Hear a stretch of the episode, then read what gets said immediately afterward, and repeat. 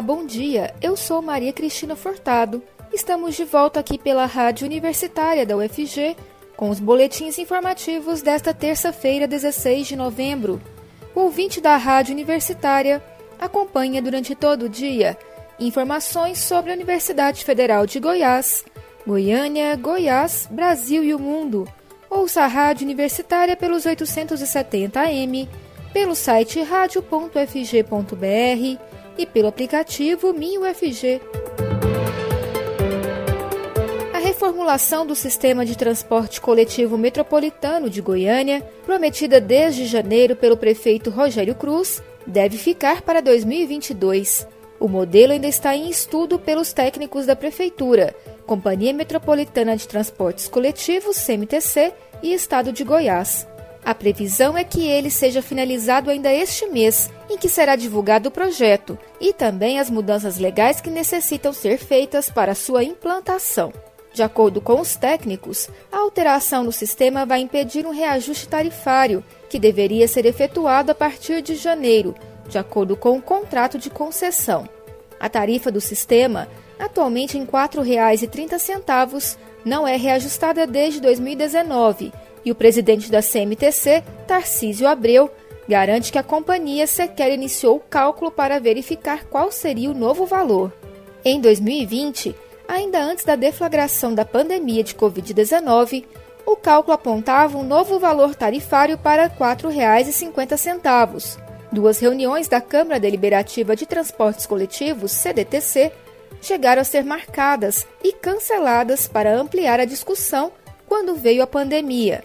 Um estudo da Associação Nacional das Empresas de Transportes Urbanos, divulgado na semana passada, aponta que, em média no Brasil, as tarifas do transporte coletivo urbano teriam um aumento de 50% no próximo ano, se não houver intervenção do poder público.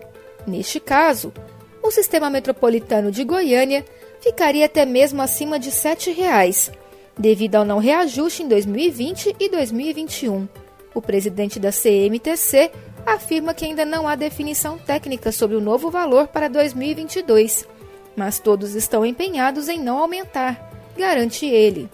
Até então, segundo conta Tarcísio Abreu, existe a necessidade de definir o um novo modelo para a implantação no ano que vem, justamente para garantir a operação. Segundo o presidente, desde o segundo semestre de 2020, e especialmente neste ano, o usuário é atendido em razão do plano emergencial, no caso, por definição judicial, os entes metropolitanos, prefeituras e Estado tiveram de arcar com o déficit operacional das concessionárias, ou seja, a subvenção pública para manter o sistema em funcionamento. Ao todo, mensalmente o valor destinado é de 7 milhões de reais.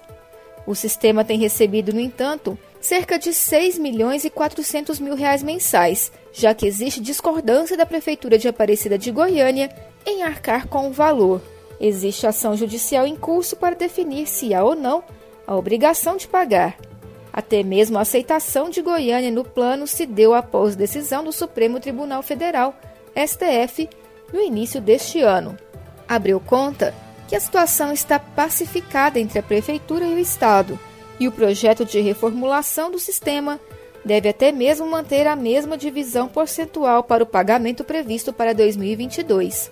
Existe um pedido da Prefeitura de Goiânia em implantar tarifas flexíveis por distância, como modo de atrair os usuários que se locomovem por poucos quilômetros. A questão é saber qual o custo disso, visto que não há o interesse de onerar o usuário de longas distâncias.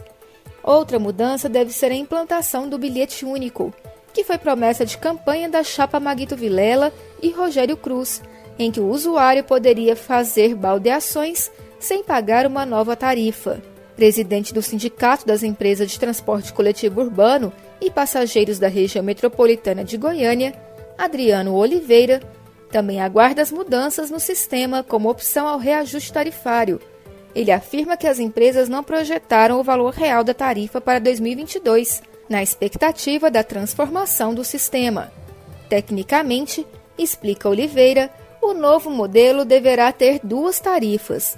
Uma seria a técnica, baseada nos custos do sistema divididos pelo usuário, e a outra seria comercial, que é o valor a ser pago por cada passageiro, que seria menor do que a primeira.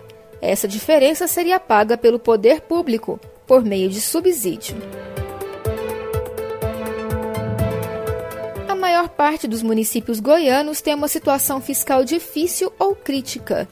Isso é o que apontou o levantamento da Federação das Indústrias do Rio de Janeiro, Firjan, divulgado em outubro. Foram avaliadas 5.239 cidades, sendo 225 em Goiás, com base em dados do ano passado. O índice Firjan de gestão fiscal IFGF varia de 0 a 1, sendo que quanto maior o valor alcançado, melhor a gestão. A média no estado ficou em 0,58, o que representa uma situação de dificuldade. Ao todo, 121 municípios, 53,78% do total, tiveram notas que revelam a situação difícil ou crítica. No país, 3.024 estão neste mesmo cenário, o que representa um percentual ainda maior, 57,72%. De acordo com a análise da federação, o quadro é preocupante e a dificuldade de geração de receita pelos municípios é o principal entrave para a melhora das contas públicas. Prefeito de Águas Limpas, no sul do estado, José Carlos Guimarães, concorda. A cidade ficou em última posição no ranking estadual. Como exemplo da insustentabilidade que assombra as prefeituras, ele está no primeiro mandato e explica que assumiu a situação difícil, com salários atrasados, maquinário com defeito e série de barreiras para o desenvolvimento com equilíbrio. O problema, como descreve, é a dependência de repasses. Com nota máxima em quase todos esses indicadores, para a UNA no Sudoeste, é a melhor colocada entre as goianas. O prefeito Paulo José Martins afirma que o segredo é a gestão técnica para conseguir enxugar a máquina pública e ter equilíbrio fiscal. Presidente da Federação Goiana de Municípios, FGM, Haroldo Naves, avalia que na situação da economia brasileira, a recomendação de reduzir números de secretarias e cargos comissionados, bem como estimular o desenvolvimento econômico baseado na vocação local para ter geração de emprego e renda.